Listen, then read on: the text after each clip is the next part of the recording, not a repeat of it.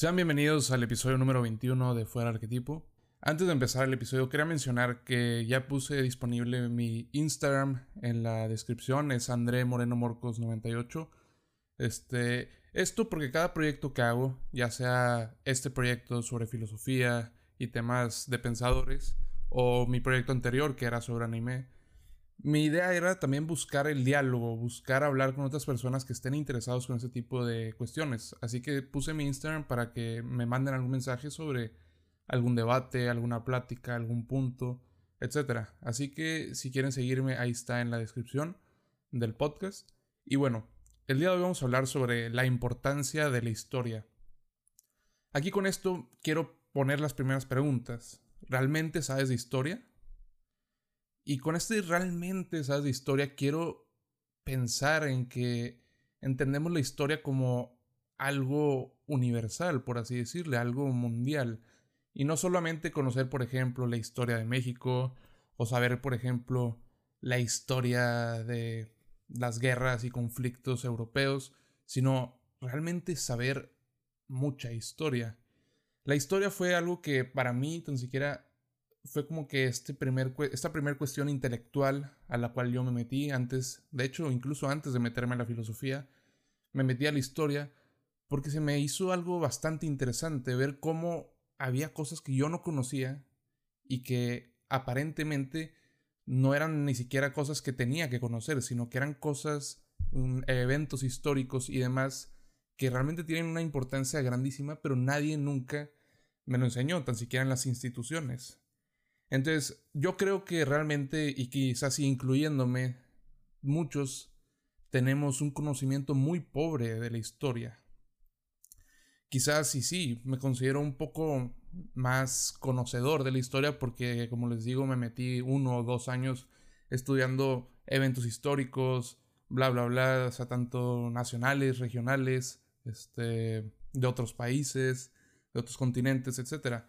Pero creo que en general el conocimiento histórico es bastante limitado. Quizás si el conocimiento histórico va de aquí a hace 200 años y no sabe nada, por ejemplo, de la antigua Grecia, este, de los espartanos o del Imperio Romano o de incluso todavía mucho, mucho antes de todo esto.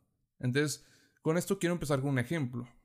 Si yo les preguntara a ustedes quién es el mayor genocidia de la historia, yo creo que probablemente muchos responderían que Hitler, porque pues no sé, nos lo metieron hasta, hasta que no pudieron más saber sobre el genocidio de la Segunda Guerra Mundial.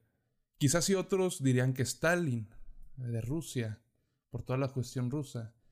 Pero, ¿cuántos de ustedes me responderían o hablarían quizás de los 70, 80 millones de personas que murieron bajo el régimen chino de Mao Zedong? ¿Realmente conoces o habías escuchado sobre Mao Zedong? Y no es algo de hace mucho tiempo y, sin embargo, no creo que mucha gente conozca al posible mayor genocida de la historia. Porque muchos, incluso he visto videos donde ridiculizan la, la cuestión del conocimiento histórico, lo quieren tratar de ridiculizar. Cuando preguntan esta misma pregunta y ellos tienen como respuesta que Hitler cosa que es absurda si lo comparamos con la cantidad de muertes en el régimen de Mao Zedong. Entonces, ese es mi problema. Queremos categorizar el conocimiento histórico como algo no que debas de aprender, sino que algo que aprenderlo te va a hacer mejor y, y no saberlo te va a hacer estúpido, cuando hay más en la historia, cuando la historia es más importante que eso, cuando la historia engloba muchas más cosas y muchas más visiones de diferentes puntos de vista que una simple verdad. Entonces, si somos de México, nos enseñan sobre las civilizaciones pasadas que estuvieron en nuestro territorio, sobre la conquista, la revolución, la independencia de México y también obviamente los conflictos y eventos históricos europeos que sí, no te meten ahí un poco de historia de Roma, este, del Imperio Romano, pues, este, un poco de antigua Grecia y de Babilonia, etcétera, etcétera. Pero sigue siendo conocimiento bastante general, por así decirle. Son es el conocimiento más importante. Pero creo que ahí está el problema. Creo que nuestro conocimiento histórico está limitado a lo que es supuestamente necesario de saber. Sin embargo, si vemos y conocemos el mundo, su historia es enorme. Saber historias de países africanos, saber historias de conflictos, por ejemplo, ¿quién sabe del conflicto israelí-palestino en nuestro México? ¿Quién sabe de los otros miles de conflictos que siguen vigentes al día de hoy, pero nadie nos enseñó eso? Nadie nos quiso enseñar eso. ¿Por qué? Porque no eran importantes de saber. Entonces, aquí cambia todo esto. Creo que el problema de la enseñanza histórica es que desde chicos nos forzaron a saber fechas exactas, momentos, situaciones, pero no se, no se enfocaron en entender las motivaciones, los simbolismos, la relación de estos mismos conflictos y demás. No nos enseñaron a agarrarle el gusto al conocimiento histórico. Nos, de hecho, nos limitaron más porque creían que la forma más correcta de saber sobre historia era saber sobre fechas. Yo puedo saber sobre... Puedo tener conocimiento histórico sobre algún evento y, perdón, pero no te voy a saber decir la fecha exacta, pero sé qué sucedió, sé lo que hubo detrás, sé que cuál fue el movimiento que fue inspirado bajo ese evento, sé otras cosas, pero quizás sí no te puedo decir la fecha y no significa que no sepa y no tenga ese conocimiento histórico. No significa que no, que no, pues que no sabía sobre las motivaciones que hicieron hacer esas cosas tan terribles o hacer esas cosas tan buenas. Simplemente no, no entiendo por qué se enseña así la historia y muchas otras este, materias y, y ramas se enseñan con esta memorización absurda.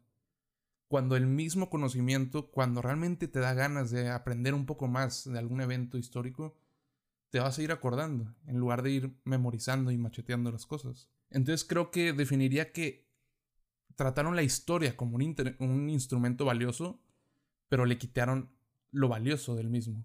Después hemos escuchado mucho una frase, creo que es muy importante, la historia siempre la escribe el vencedor. Sin embargo, hay distintas visiones de un mismo acontecimiento, como ya lo mencioné.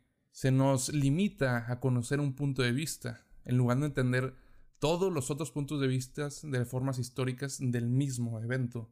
Nos dan una verdad, volvemos a lo mismo del episodio pasado. Nos dan una verdad histórica y todo lo demás está incorrecto. Entiendo que se puede ver como algo incorrecto, porque no es la verdad histórica. Sin embargo, ¿qué pasaría si conociéramos más sobre por qué sucedió la Segunda Guerra Mundial, sobre quiénes querían parar la guerra, sobre quiénes no querían que sucediera guerra, sobre las motivaciones de la guerra, sobre todos los otros puntos de vista. Nos dieron y nos vendieron el punto más correcto. Y hay miles de puntos, esa es la idea. Simplemente solo conocemos uno. Nos limitaron a conocer una verdad y es lo mismo siempre porque se quiere establecer ese único punto de vista en la historia, cuando la misma vida es mucho más que eso, la misma historia de la vida es mucho más que un solo punto. Entonces, para terminar, también nos dicen mucho cómo la historia se conoce para no volver a repetirla. Pero, ¿por qué se vuelve a repetir? ¿Por qué vemos los mismos eventos en distintas partes del mundo, pero con las mismas motivaciones? Quizás si solo conocemos la historia que nos conviene conocer, y por lo tanto volvemos a cometer los mismos errores, una y otra vez, y quizás sí para siempre. Muchas gracias.